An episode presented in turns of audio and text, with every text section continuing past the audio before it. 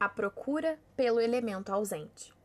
É comum nos relacionamentos humanos as pessoas do elemento terra procurarem as do elemento fogo e as pessoas do elemento ar procurarem as do elemento água, como lei da compensação ou lei do karma, para trazer equilíbrio onde antes existia o desequilíbrio. O fogo precisa da prática da terra e a terra da criatividade do fogo. O ar precisa da emocionalidade da água e a água da racionalidade do ar. Uma qualidade sem a outra tornaria a vida muito estéril, improdutiva. Seria como se aquela pilha de lanterna estivesse enfraquecida, descarregada. Em 70% dos mapas há a escassez de pelo menos um elemento, e a pessoa vai procurá-lo num parceiro que acaba se tornando a projeção de suas carências pessoais. Assim, um elemento ar, extremamente racional, com dificuldade de expressar seus próprios sentimentos, vai se sentir fortemente atraído pelo elemento água, extremamente emocional e que usa e abusa desse direito. O mesmo acontece entre o fogo e a terra. O fogo, rico em teorias e vivendo dentro de suas mirabolantes ideias criativas, se sente atraído pela imensa capacidade da Terra de torná-las concretas. Embora haja esta atração natural e quase irresistível, os relacionamentos entre essas pessoas quase sempre exigem de ambas as partes uma permanente gangorra, onde cada um compense satisfatória e alternadamente as carências do outro. E aí, lá vem de novo o conhecido efeito espelho, aquele que usamos dentro das relações familiares. Passada a fase do encantamento, começa a fase das cobranças, cada um exigindo do outro que sejam o que eles idealizaram. Como isso não é possível, porque cada um traz o seu próprio aprendizado, começam as brigas, discussões e desarmonia no relacionamento. Como, infelizmente, pouca gente aceita essa visão espiritual muito mais ampla e coerente, o que acontece é um culpar o outro pela infelicidade conjugal. Quando essas cobranças ou projeções se transformam em intransigência, onde cada um quer ter mais razão que o outro, de um modo geral, o compromisso se rompe. Há a traição, a infidelidade, o desrespeito e termina no divórcio. Nesse ponto, o casal adquiriu um novo karma que, se não ficar resolvido nessa existência, fica acumulado para uma próxima oportunidade. Tudo depende do nível de ressentimentos, mágoas e agressões adquiridos durante a fase das cobranças. Algumas pessoas são sinceramente capazes de perdoar, e nesse caso, creio, não acumulam karma e são capazes de um recomeço, de maneira inteiramente nova e duradoura, embora esses casos sejam bem raros. Outras apenas fingem que perdoaram e logo as cobranças se reiniciam, entrando num círculo vicioso, num processo de desgaste difícil de ser quebrado nesta existência mesmo que tenham vivido a vida toda debaixo do mesmo teto.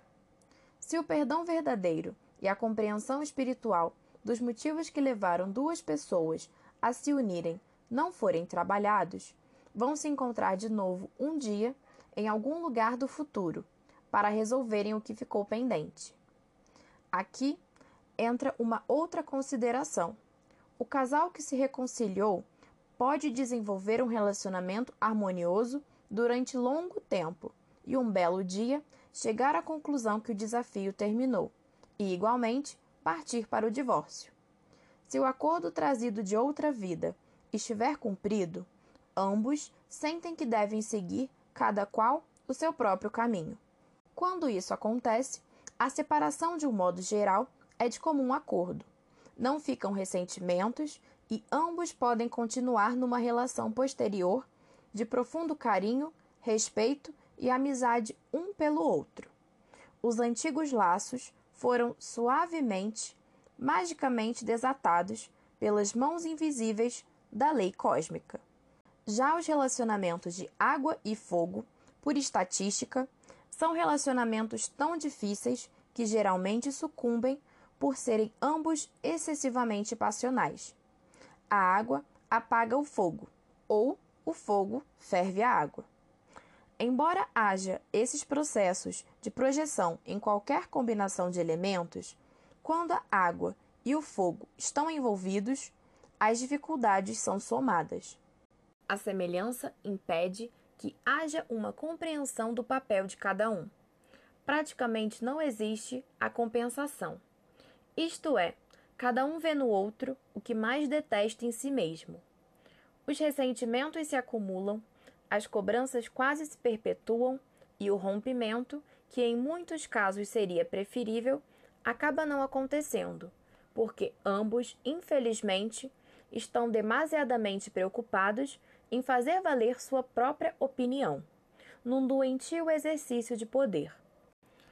Arranjam mil justificativas para permanecer no mesmo padrão.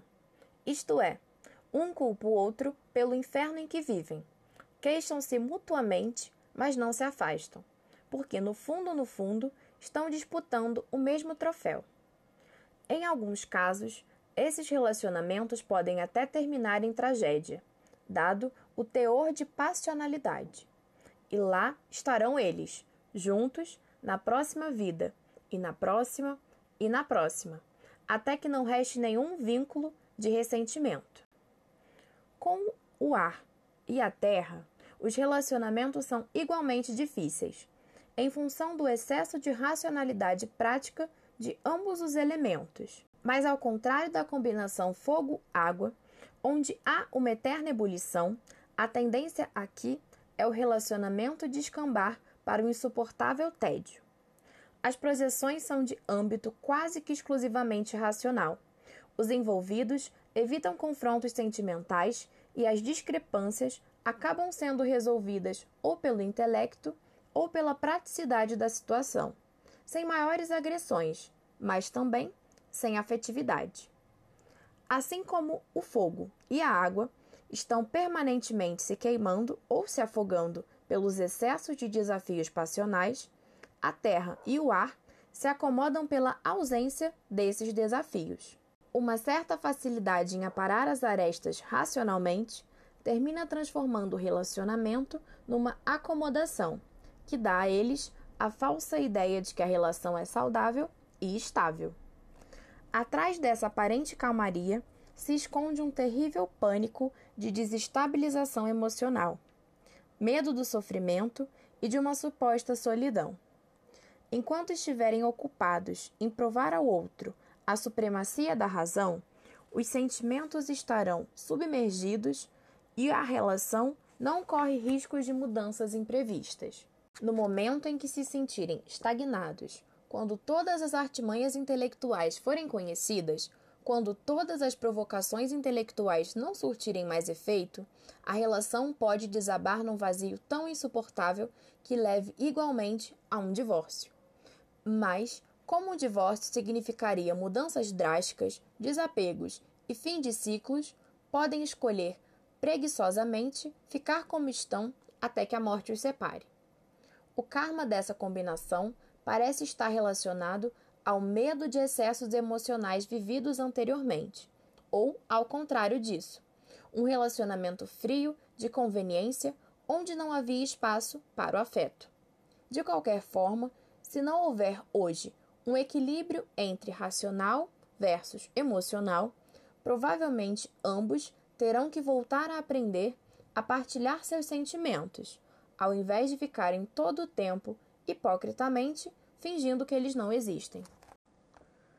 Algo parecido pode acontecer com os casais de mesmo elemento, isto é, fogo e fogo, ar e ar, terra e terra, água e água. Em primeiro lugar, não existe um potencial de atração que justifique a união. O percentual de casais dentro do mesmo elemento é muito baixo e quase sempre termina em separação. As aspirações, desejos e desafios são tão idênticos que desaparece o fator surpresa. Tudo é muito previsível. a relação se desgasta pela mesmice. Na verdade, ambos acabam se perguntando o que estão fazendo juntos, ou se não seria melhor se continuassem como bons e velhos amigos do passado, já que é esta a sensação que trazem na memória inconsciente. Parece existir apenas um karma de cooperação, onde um deles vem dar apoio ao outro, ajudando a superar um karma individual específico, que nada tem a ver com casamento. De um modo geral, não há maiores crises. O sentimento de posse é mínimo e cada um é livre para fazer o que quiser. Quando isso é entendido num nível mais profundo, ambos podem caminhar juntos. Quando essa liberdade é interpretada por um dos parceiros como falta de afeto ou rejeição, é mais provável que ambos decidam tomar rumos separados. Por outro lado, em alguns poucos casos de relacionamento do mesmo elemento, pode existir um karma de ajuste de ego, onde cada um, vendo no outro seus próprios defeitos, possa se corrigir mais depressa. Esses relacionamentos, de um modo geral, passam por crises periódicas de identidade, mas ainda assim podem perdurar. Basta que cada um ame a si mesmo através do outro. Já com os signos opostos ou complementares, fogo e ar, terra e água, existe uma relação de tensão. Um dos parceiros, de um modo geral, está sempre cedendo à tirania do outro. Essas relações também são desafiantes, porque o elemento mais acomodado se submete a uma série de imposições. Quando um deles se submete com sinceridade e se deixa arrastar pelo outro, a relação pode até ser duradoura, desde que o líder da relação não se queixe do fardo. Mas quando a liderança de um e a submissão do outro são falsas, a relação se transforma num cabo de guerra, onde forças iguais e contrárias se anulam. Não há vencidos nem vencedores, mas apenas estagnação. Ao passo que se usassem a complementação verdadeira onde cada um suprisse o que existe em excesso ou escassez no parceiro, poderiam chegar a um ponto de equilíbrio muito satisfatório para ambos. Geralmente, isto não acontece. O líder da relação pode se sentir muito cansado do peso que arrasta e passar a exigir uma real participação do outro, que quase nunca está preparado para dividir. Nesses casos, parece existir uma questão mais de dependência do que de afeto. São tantas as frustrações acumuladas em decorrência dessa não participação de um dos parceiros que ambos se tornam veladamente agressivos e podem terminar numa inimizade silenciosa e ressentida. Mas quando os opostos conseguem chegar ao ponto de equilíbrio, que seria figuradamente o meio do caminho, com igual participação, a tensão desaparece e o relacionamento pode ser semelhante aos de ar e água e aos de terra e fogo, muito e mutuamente atrativo. Parece que o karma vivido nesse tipo de combinação é o aprendizado da partilha. Dá a entender que em vidas anteriores um foi sempre subjugado pelo outro, e agora a posição se inverte. Contudo, para que o karma seja resgatado, é necessário que haja harmonia e não uma inversão de papéis, porque, assim, o casal estará correndo o risco de voltar várias vezes, repetindo indefinidamente o mesmo erro de inversão, ora um, ora outro. Ou seja, os pratos da balança continuam mais para um lado do que para o outro, em desequilíbrio. Aqui há uma ressalva. Nada disso significa que definitivamente não exista exceções. O universo é tão abundante e com tantas possibilidades que não podemos ser deterministas. Tudo é possível e as possibilidades de fato são infinitas. Resumidamente, essa observação que fiz com mais de 4 mil mapas me mostrou apenas uma estatística que tentei explicar da forma como entendi. O que realmente importa numa relação é que haja profundo conhecimento dos motivos verdadeiros por trás de cada situação, que nos façam questionar, perguntar e correr atrás dessas respostas dentro da gente mesmo. A resposta nunca está no outro, sempre dentro de nós. E o único caminho que conheço para essas respostas é o caminho da espiritualidade. Sonho com o dia em que isso seja ensinado nas escolas a todas as crianças do mundo.